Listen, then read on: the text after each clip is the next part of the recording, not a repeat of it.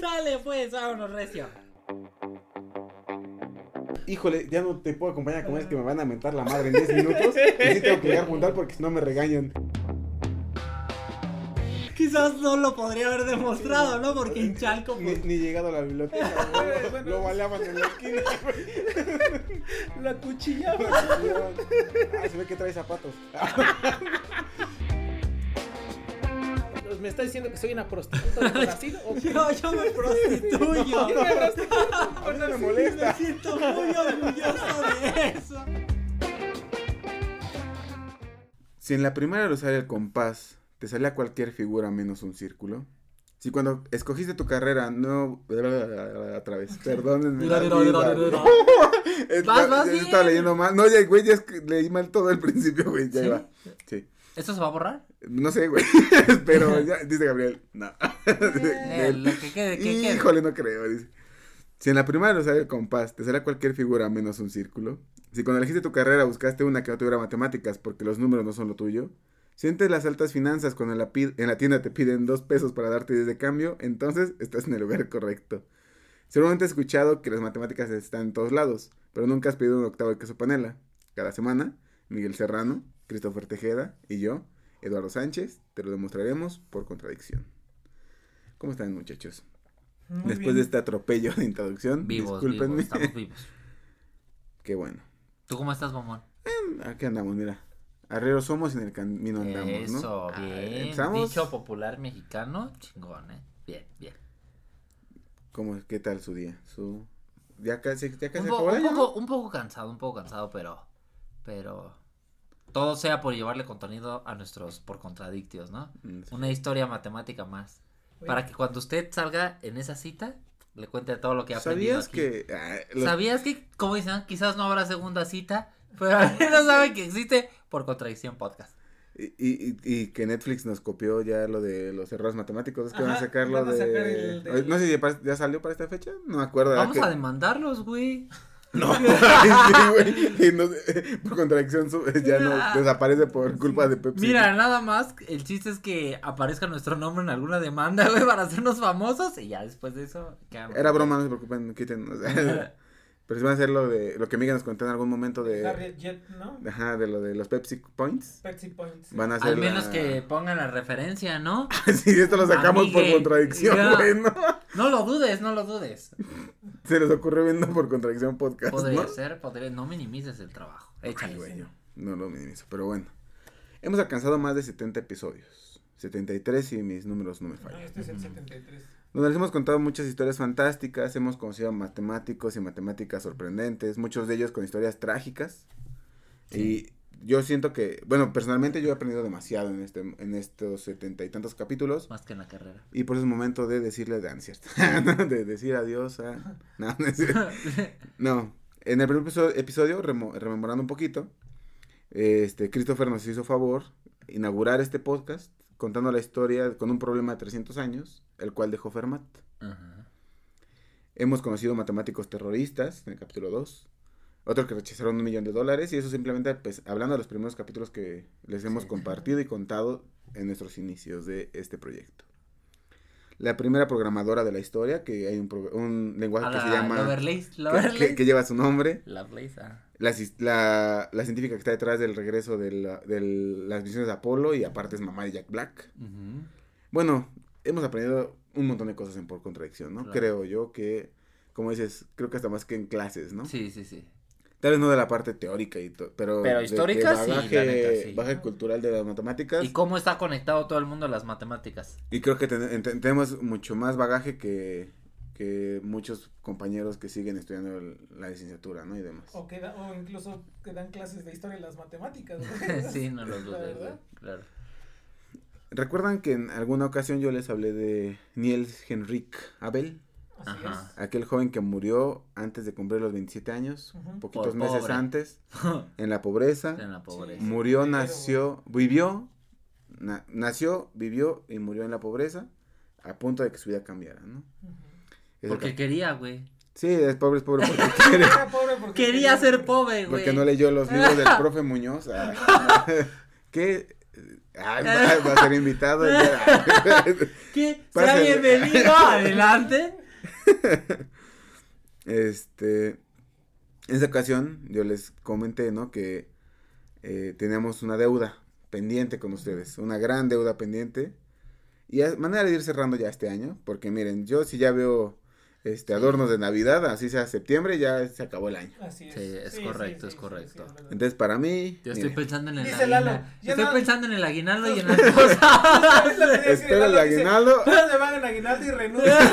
No es cierto. ¿En qué época del año es en la que dices, güey, ya nada más no voy a aguantar por el aguinaldo? ¿En qué época? es esta- de hecho, No, hasta- güey, hasta- antes. No, pero sí, sí está el meme, ¿no? De, de- Sí. declaro inaugurada La la... época del- no, Me me aguanto renuncia. güey. Y ya sí, lo ves en marzo. ¿Qué pasó? No, mano, es que...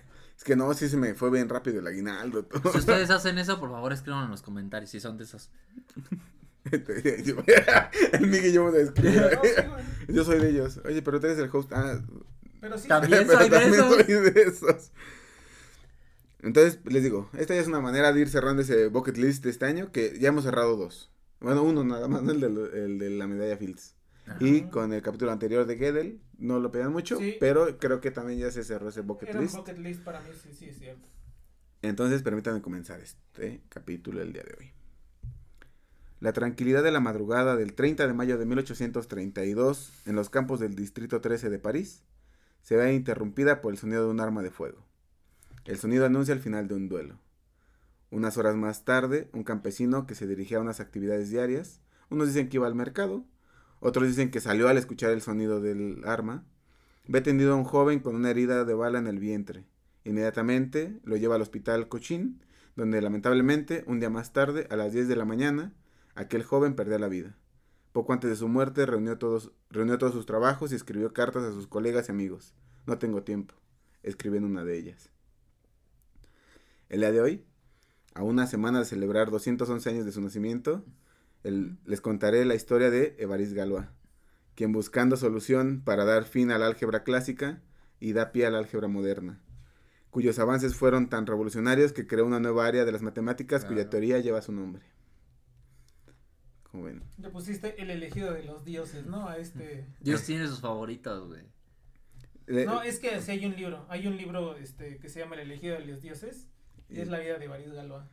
Así se llama, Así se tal? llama El elegido de los dioses. De- anda por- ahorita está viendo Ah, ahí por dónde andaba ahí. Sí, cuando, Sí. cuando, Évariste cuando escuchó dijo, Miguel, ay, Claro. El buen Evariste. El compita, sí, recuerdo cuando lo vi. Bourg-la-Reine, 25 de octubre de 1811. Nace Évariste Galois, hijo de Nicolás Gabriel Galois y Adelaide Marie Damente. Su madre se ocupó de su educación de Évariste hasta los 12 años de edad. Eh, se educó en casa.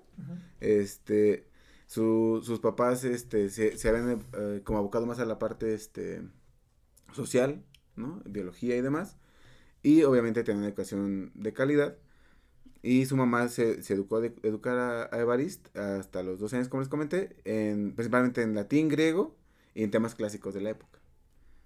Pese a esto, pues la verdad nunca demostró ser un prodigio, prodigio para las matemáticas, como sucede en muchos casos. Claro, que piensan que no tiene talento, ¿no? Y aparte, realmente la educación que tenía era muy, este, pues clas- eh, clásica, pero no así, o sea, lo más que veía era como álgebra, aritmética y demás, o sea, realmente era como nada más lo básico, no, no de, ay, léete este, los principios, ¿no? Y demás. Esto en parte porque la educación que recibió, como les comenté, no fue profunda, o sea, solamente pasó aritmética básica y, ah, ya lo sabes, vámonos, ¿no? Lo que sigue. A los 12 años de edad empezó su vida académica al ingresar en el Liceo Real Mm. Louis Le Grand de París. Aquí comienza su primer acercamiento más fuerte con las matemáticas, pues enseguida mostró una extraordinaria aptitud para ellas.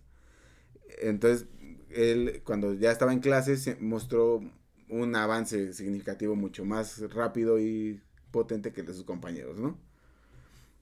Entonces de ahí sí ya empezó a decir, ah, la gente ya empezó a decir, bueno, sus profesores dijeron, algo tiene este muchacho, ¿no? A la vez que lea textos adelantados como los elementos de geometría de Legend, dejó de lado cualquier otro libro y comenzó su viaje a través de estos textos.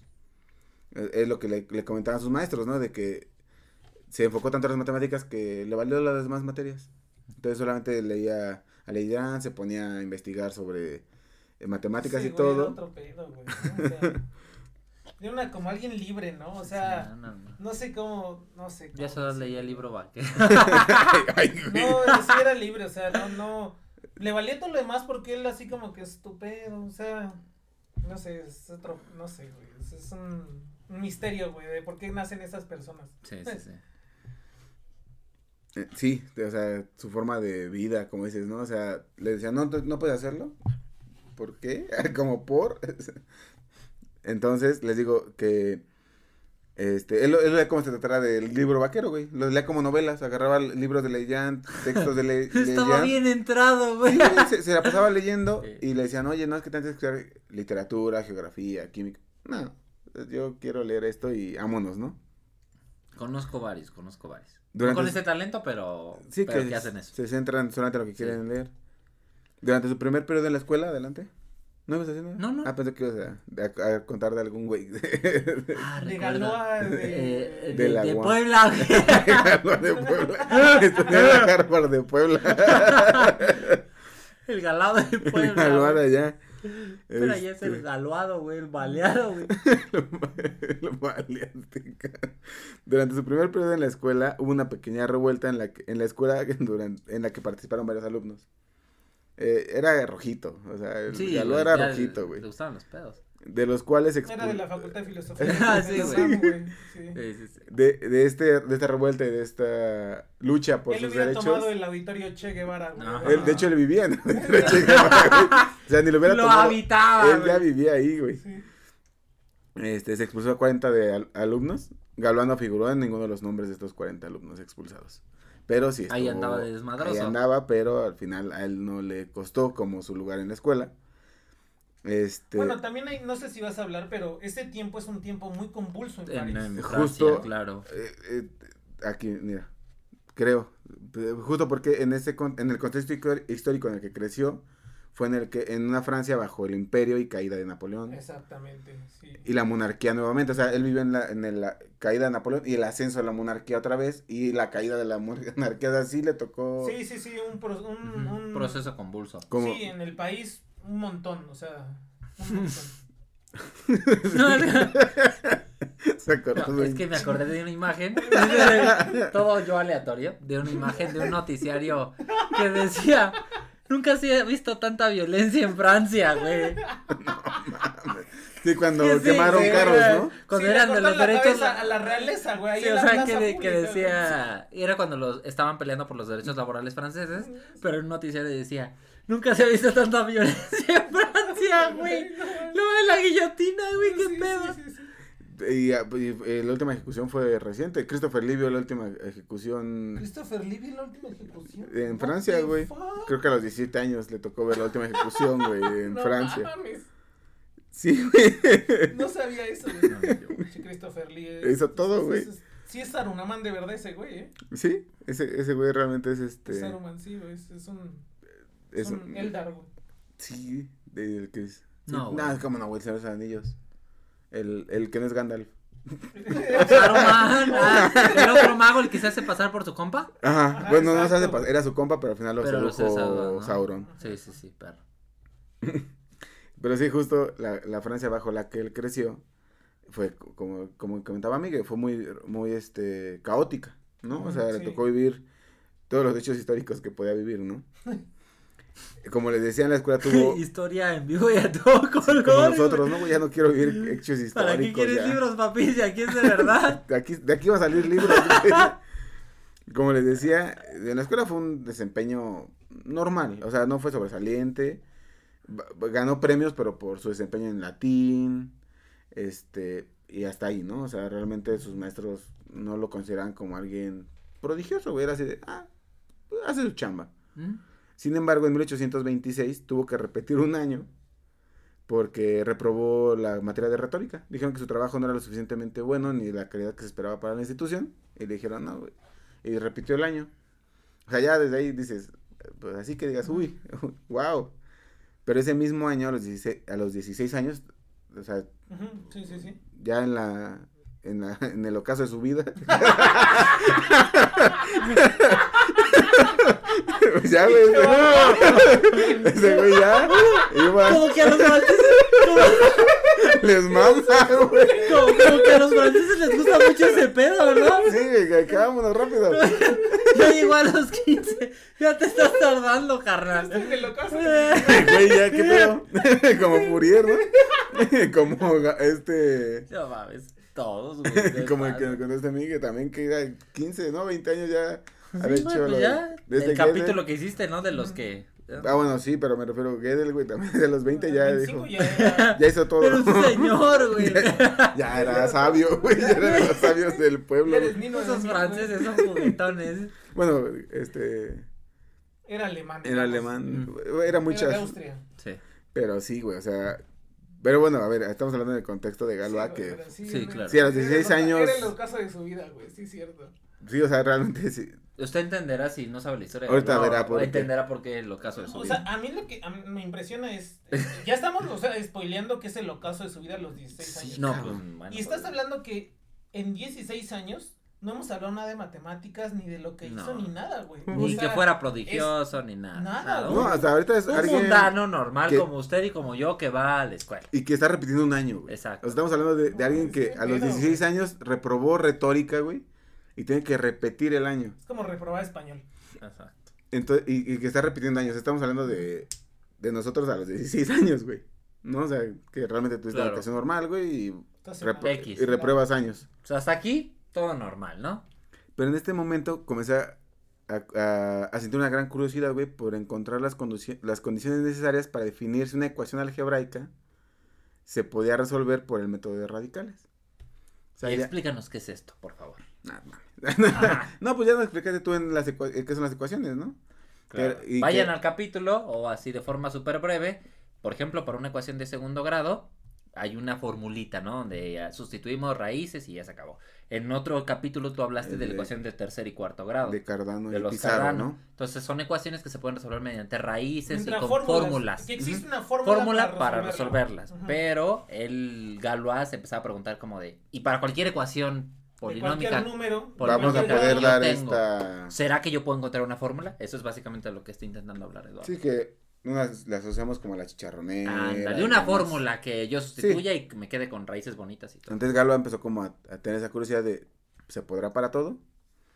Entonces dijo, pues habrá condiciones, seguro hay condiciones necesarias, ¿no? Para poder, este, decir si sí o no.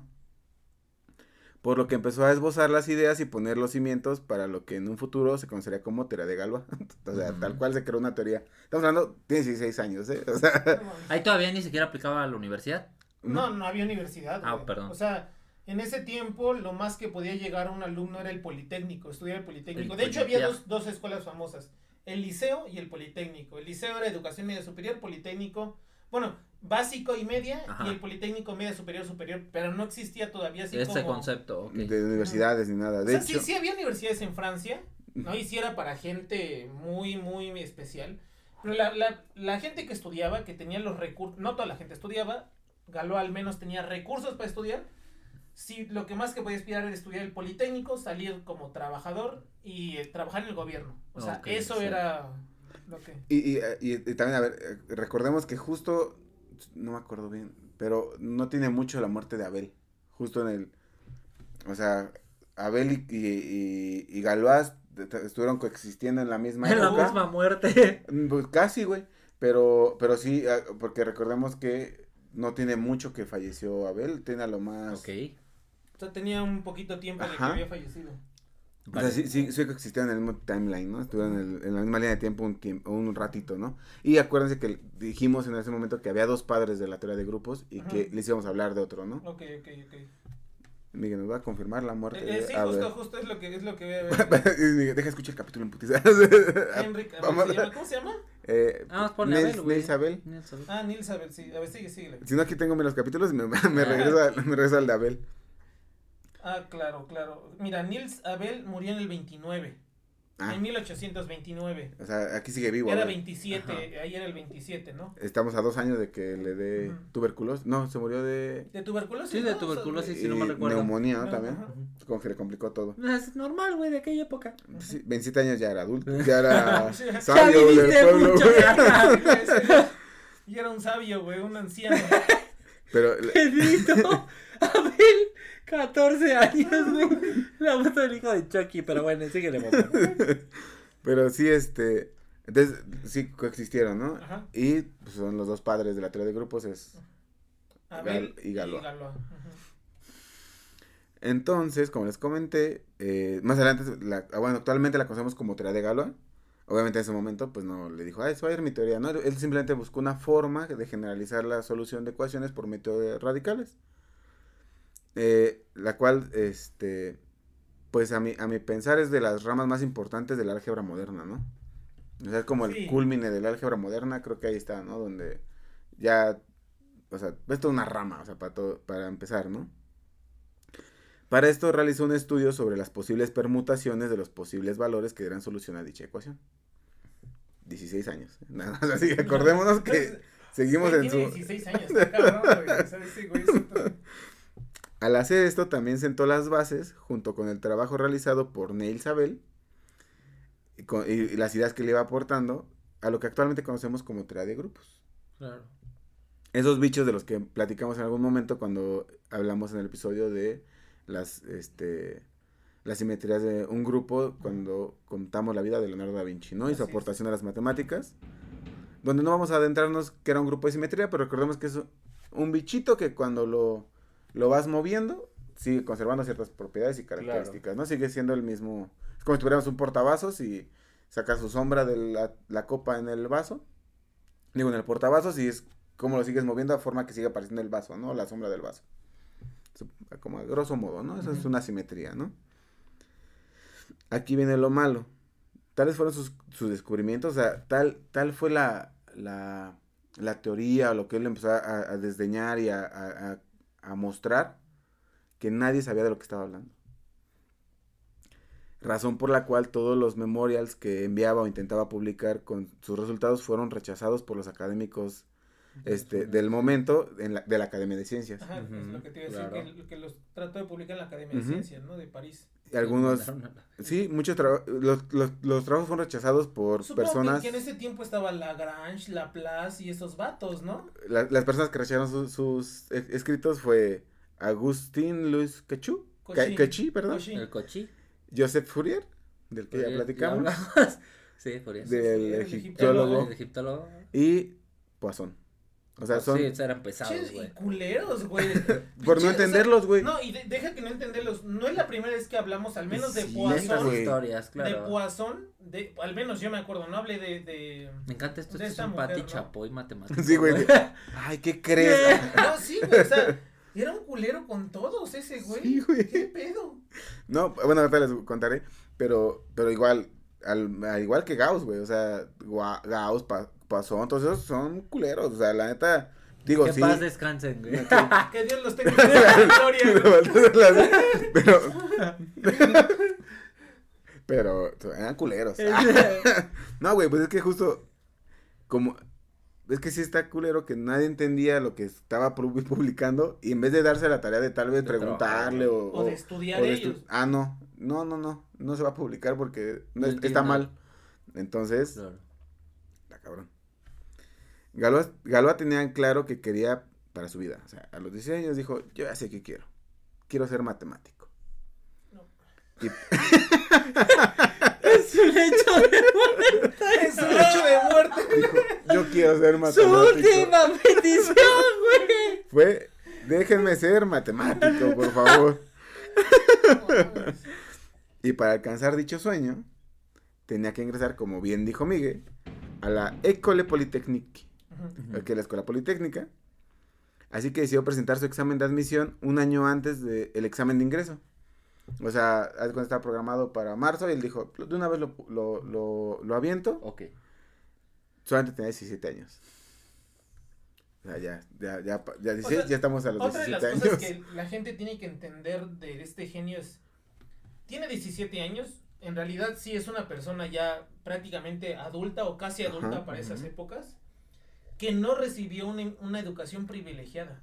O sea, no estudió con los grandes, su familia no era aristocrática, no tenía bibliotecas, estudió en la escuela, en, en su escuela, o sea, nada más imagínense, ese güey era Mozart, güey. Ese sí era un Mozart. En su, en su mente había números así. Sí, o sea, él bailaba con números, ¿no? Ajá, o sea, o sea, ese güey. ¿Cómo hace eso si nunca tuvo hay gente, ya en algún momento platicamos que, este, que la escuela politécnica solo acepta cierto número de, De alumnos. de ¿no? alumnos. Y entonces se preparaba mucha gente, los ricos se preparaban y todo. Y él no tuvo una educación privilegiada. O sea, ¿No? una educación normalita. Y, y, y de todos aventó a decir, quiero entrar. Al tener deficiencias en ciertas áreas, como hemos platicado, o sea, dijimos, o sea, se enfocó tanto en las matemáticas que dejó de lado muchas cosas. Obviamente tenía deficiencias.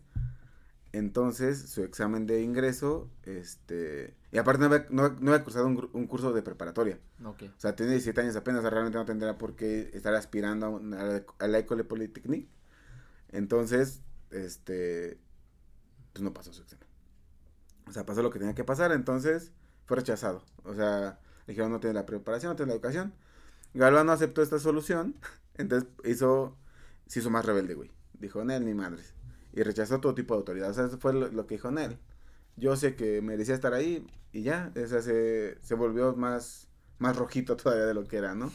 Ajá, no, y, y es que además, o sea, tiene que ver mucho con su época. O sea, también allí había mucha efervescencia social Sí. en París. Entonces, o sea, ¿Cuándo es la Revolución Francesa? En, en 1792, creo. 1700, ajá, por ahí, bueno, 1700 algo. Claro, y este güey es- de 1800, ¿qué? O sea, venía de la revolución, 20s, güey. claro. Pero todavía, o sea, Seguía demasiado es, es convulso esta Francia. época, exacto, en la que todavía no se, se ha establecido un gobierno bien. Sí, sí, sí. Porque justo eh, te digo que estuvo en la a- en el ascenso, bueno, reascenso y descenso a través de la monarquía, o sea, Pues, estuvo O justo sea, en esta Este capítulo que platicó este, este Lalo, de que hubo un, un levantamiento en su escuela, él te, estaba entre esos vatos. Sí. No lo cacharon, pero él estaba allí. Sí, obviamente sí, bueno, sí no lo mencioné, ¿verdad? Tal cual, pero dije, no lo corrieron a él, pero Sí, a los demás sí, güey. Pero yo que él al final dijeron, "Ah, no, él no estaba o tuvo la suerte que no lo cacharan." Pero estuvo ahí, o sea, el güey era, o sea, ya tenía un problema con la autoridad. ¿No? Ento- y, y justo que no lo aceptaran en la eco- en el Politécnico, dijo, ¿por qué no si yo sé que sé las cosas, ¿no? Tal vez no en todo lo que ustedes quieren, pero yo quiero matemáticas, me vale madre O- lo demás. vez lo mismo que pasó este con otras eh, personalidades de las matemáticas.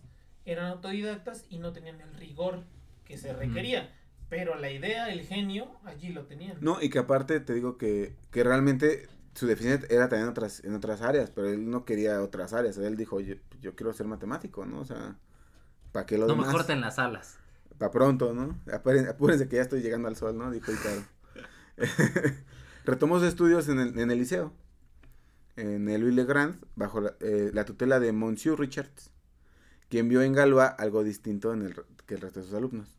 Él sí, de los que dijo, este muchachón Se la sabe. se las abritas. Razón por la cual envió cartas, güey, a la escuela politécnica, mismas que fueron ignoradas. Eh, en la cual él, eh, él pedía que se aceptara a Galois por su genio. O sea, él dijo, neta, acéptenlo. Esto, esto, pese a que no lo aceptaron, este, este Monsieur Richard lo siguió apoyando, ¿no? O sea, pese a que no tuvo el apoyo de la escuela politécnica, no dejó de apoyar a Galois.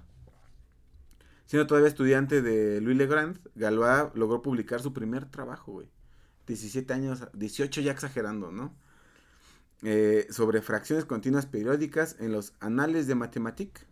Y poco después dio con la solución que les comentaba. La de la forma de resolver ecuaciones por radicales. Es que todo esto va ligado, también hay que entender en una época en la que justamente el teorema, este es un problema, el de resolver, toda esta época es de los matemáticos que están trabajando en el teorema fundamental del cálculo. En ese capítulo yo hablé justamente que Abel plantea una de las soluciones. Creo que para resolver el caso para la ecuación de no sé qué grado, pero todos ellos se encuentran trabajando y al final consiste en resolver una ecuación polinómica, polinomial. Sí, ento- o sea, y justo eh, estamos en lo mismo, o sea, volvemos a lo mismo. El problema es que en esta época la mayoría o muy pocos, más bien la mayoría o casi todos no tenían ni idea de qué es lo que estaban hablando o tratando de estas... Como dices, Sí. como al ser una... Porque al- además... algo de reciente ges- gestión, ¿no? Además de que los otros utilizan otras herramientas como análisis y esas cosas, y él se va por otra ruta muy distinta. Y, y aparte, eh, aparte que ocupan otras herramientas, como es, ni siquiera la notación estaba homogenizada para estas épocas todavía, ¿no? O sea, cada quien escribía lo que, como sí, quería y Pues lo es que los quería. demás utilizan variable compleja, De- de hecho- análisis y él utiliza otras cosas. O sea, la anotación que ahorita usamos de la teoría de Galois no es la misma que, Que él tenía, por Él es otra completamente distinta. Como les dije, eh, como retomábamos la idea de que pues, la gente no, no quería, en- no entendía y no sabía lo que quería decir Galois con lo que estaba publicando. Entonces, al finales de mayo, principios de junio más o menos, de ese mismo año envió sus artículos sobre la solución a la Academia de Sciences, en la cual Kochi fue árbitro. Obviamente, cochinito. Se portó cochino. Kochi le dijo, Nel, carnal, Tu epsilon es demasiado grande. Es mayor. Que, que- que ya, lleva, ya lleva varias cachín, Cochi, Sí, ¿no? Cochi. Ya lleva... Sí, sí, también, sí. ¿qué, otra historia contaste tú que también Cochi fue Ya no me acuerdo, culero? pero- Pero... también fue otra, ¿no? Que Sí, cochi era gandalla. Tenía varias acá que se Eh, cámara. Hay que quitar, si hay una estatua por ahí hay que bajar.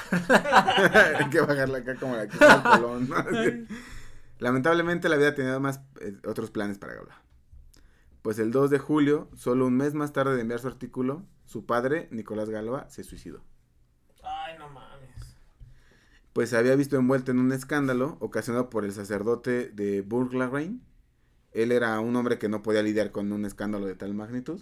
Entonces, este, y como su familia se, se enteró del escándalo y todo, y como que estamos en una ¿Me época estás en la- diciendo que el papá de, de, de, de Galois era monaguillo? el- el- el otro- era, era, era, fue monaguillo. No, no, no, pero, Más bien su esposa, creo, ¿no? no, sí, si no me equivoco. Sí, güey, fue su esposa, güey. Fue su esposa, güey. sí. Fue la vergüenza del señor. ¿no? Ok, que ok. tenía. Entonces, este, como en esa época, si te ensuciaban el nombre no podías Sí. limpiarlo. Y sabiendo él que no iba este, a poder salir de ese, de ese embrollo, se colgó en su, en su departamento en París. A unos cuantos pasos de donde estudiaba este Galo, Ok. de Louis Legrand. O sea, este, como el, Chris hizo el chiste, ¿no? De que llegaba y, papi, algo". así le pasó a Galois, güey. No mames, qué culero. ya se colgó. ya se colgó. Oye, tu papá no es bien. Esto obviamente significó mucho para Evariste. Sí, sí, cierto. Semanas después de la muerte de su papá, presentó nuevamente el examen para ingresar a la École Polytechni- Polytechnique, el cual volvió a reprobar. O sea, no se deprimió, él dijo ni más, va a seguirle. Eh, o sea, Historia Es que motivacional. no es, no es como que quisiera, es que si quería ir por el camino que él había trazado, claro. no, no había de otra, o sea, o iba por ahí, o no, no, no es como ahorita que, bueno, voy a hacer examen en la UNAM, sino en la UAM, en Sino el, el Poli, Poli. O, o en la UACM, así no había. Entonces, digo, acaba de morir su papá hace unos días, ¿no? O sea, bueno, ni morir, ¿no? Se suicidó su papá. Estaba todo el embrollo de este de la revuelta de lo que habían en- envuelto a su papá y tenía una deficiencia muy grande al expresar sus ideas de las matemáticas, como Sí. decía Miguel, o sea, Por la formación. no Porque era autodidacta, o sea, todas estas ideas, o sea, publicó un trabajo, creo, pero todo lo demás no se publicó. Entonces, cuando la gente lee lo que él escribió, no sabe qué pedo, o sea, porque Está no hay notación, él le inventa todo. Exacto, él dice, esto va a ser así porque así tiene que Esa ser es la y, definición que claro. da. y no hay otra forma de, de decirlo porque no hay nada que me diga cómo escribir esto que yo tengo aquí, ¿no? O sea, Sí, no puedes saber si algo está bien o mal si es la primera vez que lo estás viendo, güey. ¿no? y algo que no conoces, ¿no? O sea, y que, como dice Miguel, o sea, ni siquiera había anotación para hablar de lo que él quería hablar, güey. Entonces, este, ya, se resignó para este punto de su vida eh, y decidió entrar a la escuela anexa a Louis Legrand, que es la... que se va a trabajar un McDonald's. Sí, Como estudiar- todo buen se latinoamericano. estudiar diseño gráfico. no, no, con beca, güey, con beca. No, se metió a la École Normale, a la escuela normal. Ajá. Su examinador de matemáticas se refiere a él eh, de la siguiente forma.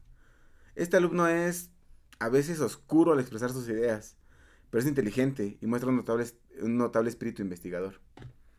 Su examinador de literatura, por otra parte, tiene una idea muy distinta de él. Este es el único estudiante que me ha este, respondido pobremente. No, no sabe absolutamente nada, Me dijeron que este estudiante tiene una extraordinaria capacidad para las matemáticas. Esto me asombra, pues después de su examen yo pensaba que apenas tenía muy poquita inteligencia. No mames, güey. Sí, Una sí, muestra sí. clara de las diferentes perspectivas, Sí, ¿no? sí, sí. Sí, o sea, es la misma persona, dos examinadores distintos. Claro. Y otra vez, ¿no? O sea, otra es este problema de, de examinar a una persona bajo ciertos estándares cuando las personas somos tan distintos, Y con tan distintas inteligencias que no puedes calificar con la Oye, misma pero, vara pero a más, todos. pero más aún, el que lo califica como persona que es, que es genial era el, De De matemáticas. matemáticas. el de matemáticas. Ah, mira, antes yo pensaba que había sido lo contrario, el de matemáticos dijo, no, está bien pendejo, y el otro dijo, no, sí, es muy bueno. No, sí. Dije. No presté atención, no presté No, ya atención. no, ya no dimos Porque cuenta. es- ya ves que es medio raro a veces el mundo de los matemáticos, Sí, que se también. echan... Ah, bueno, sí. Ese sí. güey no sabe. Si Cochi, Fourier, Poisson dijeron, ah, ese güey está todo güey, no dudaría que también. Pero no, sí, su examinador de matemáticas dijo que era muy Que era muy inteligente, bueno, pero claro. muy raro para expresarse. O sea, que sus ideas las tenía, pero las expresaba medio chuecas, pero que se ve que sabía un chingo. O sea, así fue así de, tal vez no lo sabe explicar, que posiblemente fue la historia que se repite con Hardy y con Ramanujan, ¿no? Dicen, se ve que sabe un madral, pero no sabe cómo decirlo. Y como yo no lo entiendo, está mal. Exacto. Bueno, en este, en este caso Hardy no dijo eso y en este caso, bueno, a, Cochis, a Galo así le pasó así, ¿no?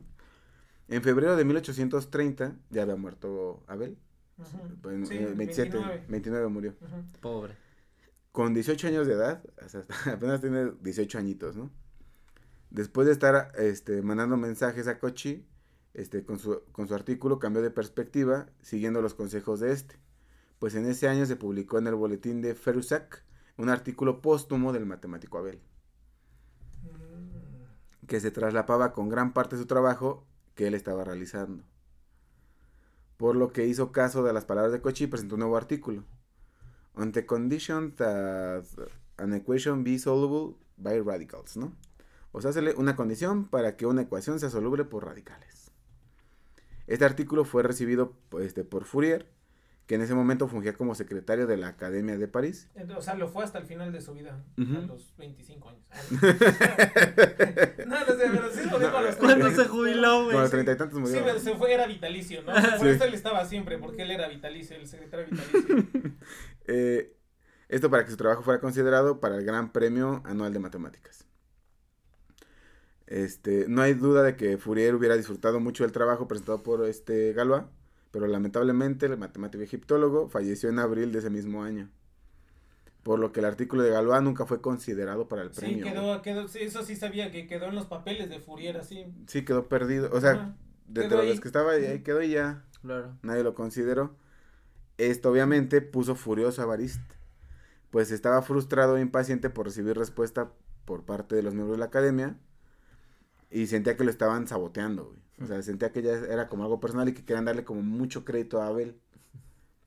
Y, como También, es- también y en seguramente en esos documentos perdidos, donde Hay estaban, cosas más cabronas, ¿no? quizás ahí venía, porque no sé si recuerdan en el capítulo de, de Fourier, les comenté que él es el que pues empieza con la idea del calentamiento, del efecto invernadero, y lo encuentra justamente en sus documentos. Y bueno, también ahí nos habla de que, de que este, este Galois era una persona pues, vanidosa también. O sea, el, el vato era vanidoso. Sí, era eso también. no-. Sí, no, no hay duda, ¿no? O sea, sí, sí, sí. eh, y lo que le escribe lo siguiente a la Academia de París. Los hombres de ciencia son los responsables de que mis manuscritos se pierdan en los incendios del Instituto de Francia. No entiendo tal negligencia. Un colega preocupada, una colega preocupada llama a este que el nombre les parecerá conocido. eh, Sophie Germain Mm. escribió lo siguiente. Este, a, otra, a, un cole- a otro colega le escribió lo siguiente.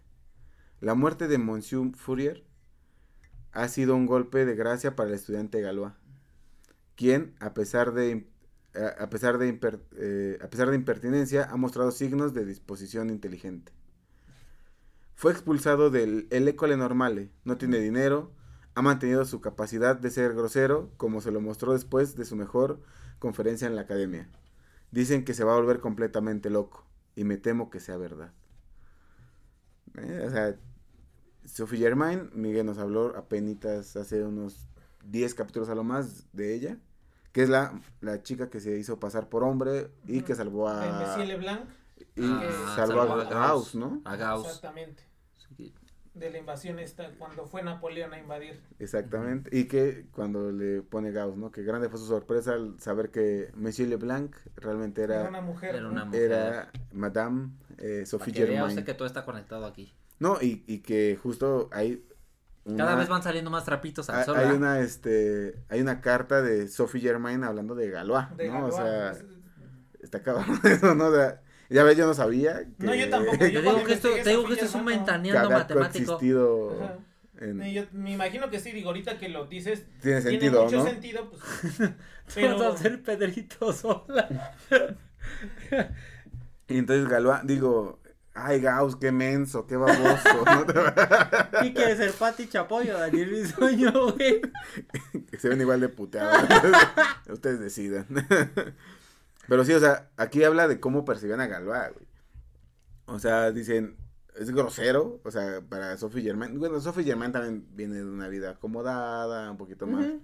Y obviamente cualquier persona que esté por Ujú. debajo de ellos en cuanto al Que se... A nivel de a nivel económico los Que consideran se- ento- o groseros. sea, y cuestiones se hay que ver, revele. O sea, esta era gente de academia. Ujú. Este Galois era un vato de la calle. Pueblo. Literal, Una vez. del pueblo. O sea, y no solo eso, el vato se iba a las manifestaciones. Sí, o Se iba a sea, las barricadas, o sea, el cuate no, no era que andaba así dando clases. Él se iba a dormir y en la noche decía, ay, mira, se me ocurrió esto. Y le mandaba una carta a su amigo. Oye, se me ocurrió Era de los que chingadera". escribieron la marsellesa. Sí, el güey Sí, era. y, y por, y por ejemplo, quién sabe cómo lo concebían también que se, la gente dice que ese güey se va a volver loco, ¿no? Entonces, ahí veían Era, algo. era el Jimmy, güey. Imagínate que estamos ante un Galois. En Galois. De, ¿Sí? Hay varios Galois. Yo he conocido varios Galois. Galois región 4, güey. Latinoamericano, güey. El Masterchef Galois, México. Ah, no. A pesar de la pérdida de su manuscrito. Che, Cristo, güey. Che, Cristo. Otra- Se mamó, güey. ¿Qué es eso, güey? Galois, México. Pues, ¿Qué, güey? Ay, échale, échale. A pesar de la pérdida de su manuscrito, porque a ver, se, se había perdido su manuscrito, el que le envió a Fourier, ese año publicó tres artículos en el, en el Boletín de Ciencias Matemáticas, o el Bulletin de Science Mathematics, Astronomics, Physics, et Chemics. ¿Eres indio, güey? a ¿O qué? huevo, güey. francés, güey. A huevo. Ya lo entendí. O sea- Pinche apu. Lo- en un boletín de ciencias, güey. Ah, ok, ok. de matemáticas, astronomía, astro- astronomía, física y química. ok, ok. ok. eh, del barón Furasak. En estos artículos presenta los fundamentos de la teoría de Galois. Un compendio de tres artículos. Pese a ser un trabajo inconcluso, deja claro que el joven había llegado mucho más lejos que ninguna otra persona para este momento lo había hecho en el área del álgebra. Un año más tarde, Galois asistía a una fiesta republicana para celebrar la absolución de un grupo de oficiales del ejército rebelde, que había sido O sea, güey, la- Sí, la- era. me estás diciendo que iba a, a- a- a- al Zócalo a, a, A al- gritar, al- güey. al cómo se llama el informe de- del gobierno cómo se llama este el que, que hizo nuestro presidente pero antes de que fuera ah el presidente legítimo no ¿Te Ajá? Así, ese- ese fue una mero. fiesta como esa no Sí, sí, sí.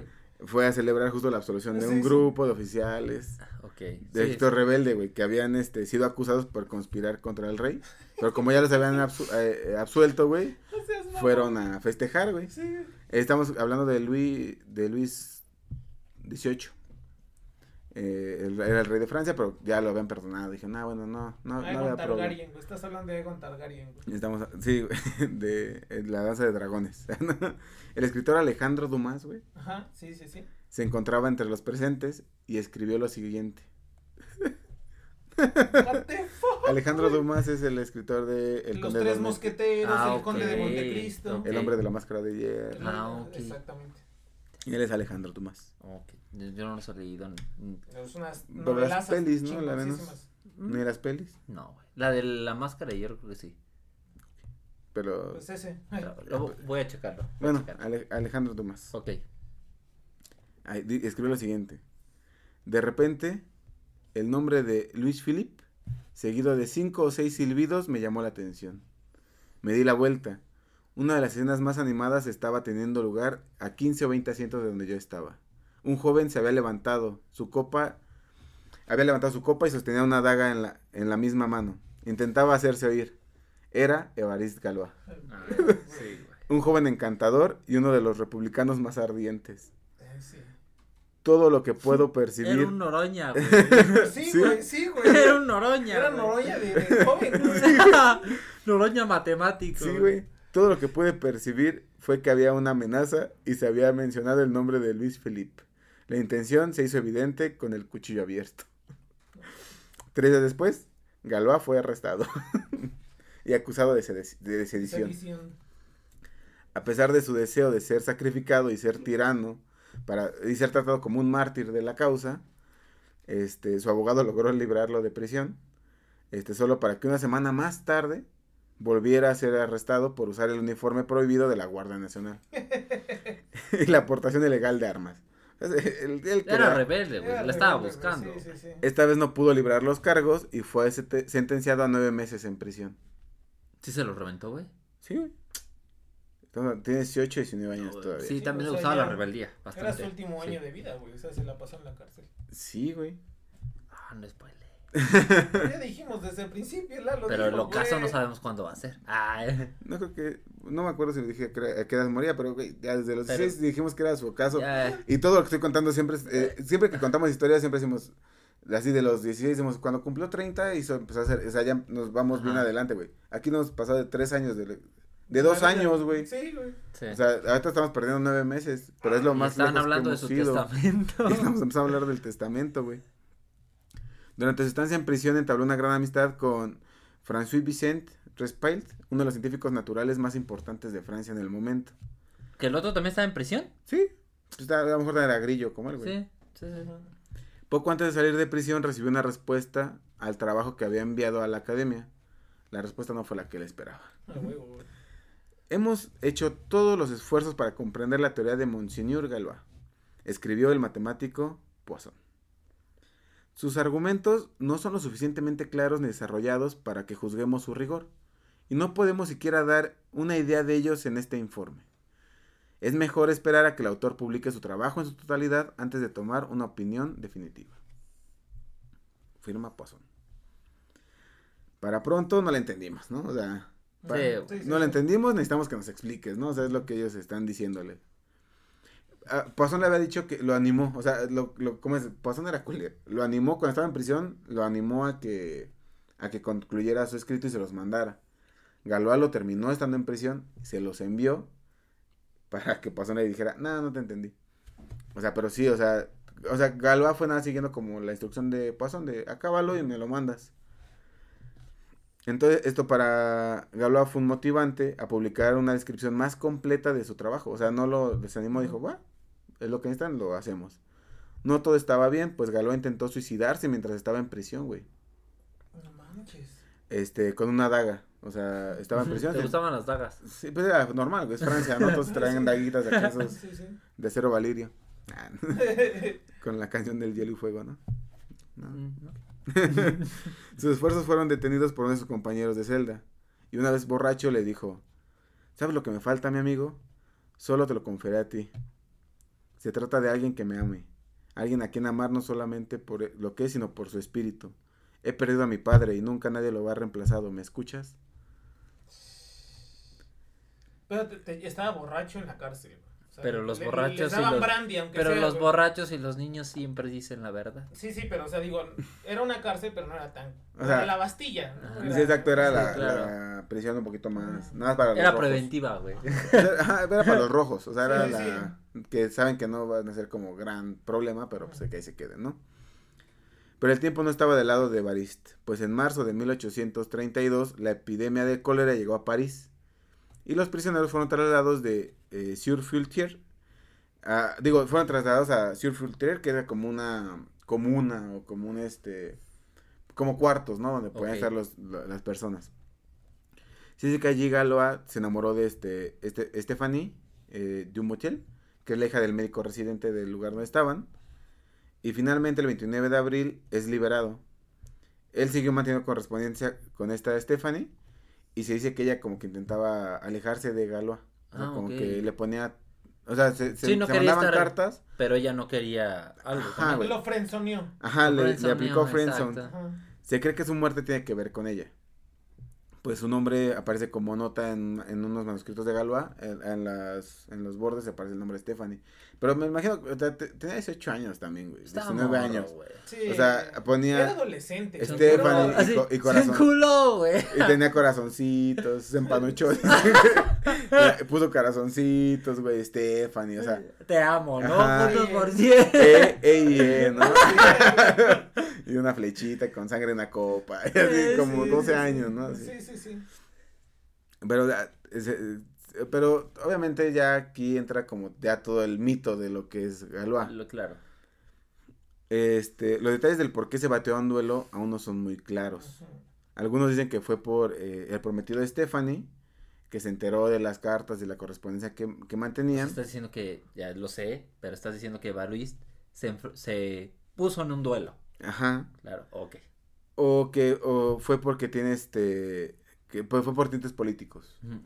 O sea, muchas personas dicen que Sí, porque el- la persona con la que se enfrentó al duelo eh, no era de partidario de la ideología de Galois, entonces Galois al ser tan pues pueden este, ser, como dicen aquí, una por otra. puede ¿no? ser uno de los móviles, ¿no? De- de- Fue el móvil.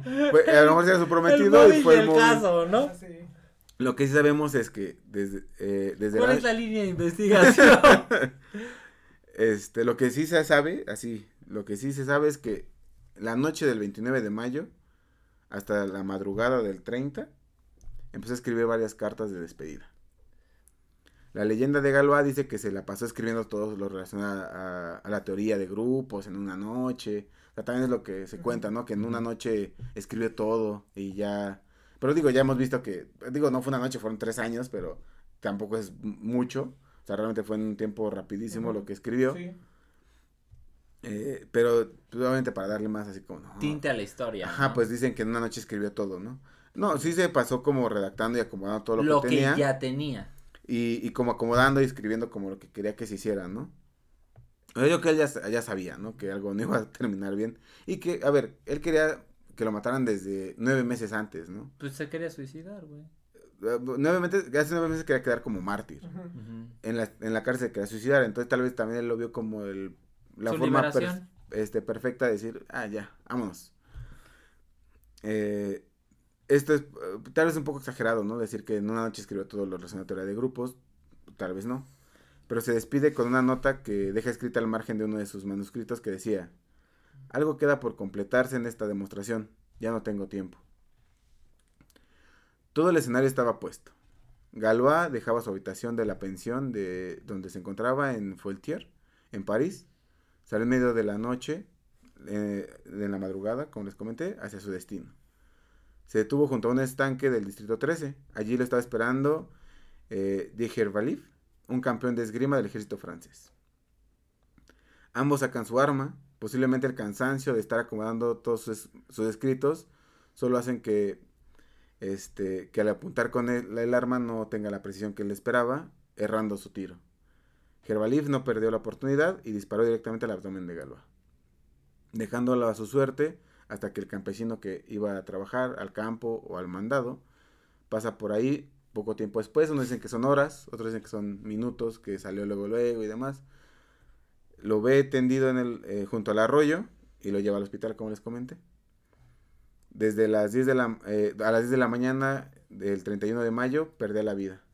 En su último esfuerzo le dijo a su hermano Alfred, no llores Alfred, necesito todo mi valor para morir a los 20 años. No mames. No, o sea, Está cabrón, güey. Está che vato. su hermano... radical, güey. Sí, güey, o sea, muriendo y le dice a su hermano, tranquilo, yo, vámonos ya, ¿no?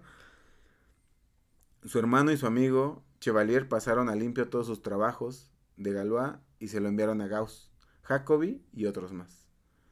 Fue hasta el año de 1843 que Louville tuvo contacto con sus escritos de Galois Mm. para finalmente publicarlos en 1846, considerándolos como, la como una solución concisa. Y escribe lo siguiente, tan correcta como profunda, de este encantador problema, Dada una ecuación irresoluble de, primer, de grado primo, decidir si es o no es soluble por radicales. Su hermano y amigo hicieron llegar a, a estos matemáticos escritos por deseo de Galois. Pues permítanme cerrar este episodio con la carta que le escribió a su amigo la noche que murió. Está bien chido. A menudo me he atrevido a proponer proposiciones de las que no estaba seguro. Pero todo lo que he anotado aquí ha estado claro en mi mente por más de un año. Y no quisiera quedar expuesto a la sospecha de que proclamo teoremas de los cuales no tengo prueba completa. Haz una petición pública a los matemáticos Carl Gustav Jacobi o Carl Gauss para que den su opinión no sobre la verdad, sino sobre la importancia de estos teoremas. Ah, qué perro era ese. Después de eso, espero que haya hombres de los, a los que les resulte rentable resolver este enredo. Por favor, recordadme, ya que el destino me dio- no me dio vida suficiente para ser recordado por mi país. Te abraza efusivamente, Evarist Galois. Eso es todo por hoy, muchachos. Ah, nomás está culero, güey. Está, está cabrón, güey. O sea, porque él sí era un Mozart, literal, güey. O sea, él, él- los teoremas le pasan en su mente así. muy Tenía que encontrarse a matemáticos pobres para que fueran empáticos con él y ver sus trabajos, güey. Louis. Y Fourier. Porque Sí. Fourier, si recuerdan, eh, perdió a su papá, ¿a qué edad? A los ocho años. A los ocho años, güey. Entonces, sí, como que está, está como... Era muy radical, o sea, lo que Eh. tiene es que era radical y lo dio todo así, su vida, todo se iba encima por eso. Creen en sus ideales, ¿no? Así es. Revolucionarios. Pues tristón, pero... Pues, Bueno, Quedó su legado. Tenemos una herencia gigantesca, ¿no? De- o sea, yo Y- creo que después del... che, che rama culera de las matemáticas. che rama culera de las rama. No es cierto. No, hágalo. I love you. Y, y creo que se equivocó, ¿no? Al decir que, que no iba a ser recordado, ¿no? ¿Eh? Ni por su país, ¿no? O sea, como dices, hay- toda una teoría lleva su nombre, ¿no? Ajá. Así es, y es algo fundamental en las matemáticas hoy en día. Ujú. Storm. Pues muy buena historia, muy buena historia. Muy, sí, muy, muy chido. Muy Muere chido. muy joven, tristemente, pero pues se rifó como los grandes, ¿no? 20 años. Es uno de los grandes. Y creo que se recuerda porque a finales de 1800 o a principios de 1900, no me acuerdo, hay un libro, o sea, nadie lo recordaba en ese tiempo, ¿sabes? pero alguien saca un libro de los cuatro más grandes matemáticos del siglo y, y, y aparece Se reivindica. y aparece este Galois, es Galo. Y A gracias de- a eso lo conocen un montón. Y entonces, o sea, después de Galois no hay otro algebrista o algebri bueno, hombre o mujer más grande que Emmy Noether. O sea, es Galois Y Nether, o sea, y Noether, güey. exacto. y por eso Pasan estamos- 200 años o 150 años de diferencia. estamos hablando de un espejo enorme, sí, sí, ¿no? sí. Que Nether también les debemos. Les Nether. debemos ese capítulo, sí. Pero ahí vamos, mira, ya. Ya, salió otro, otro. Pues muy buen capítulo. Espero les haya gustado y, Muy y chido. pues esas fueron sus últimas palabras de Galois. Bueno, es una carta a la que... Todo entiende. Que en paz descanse.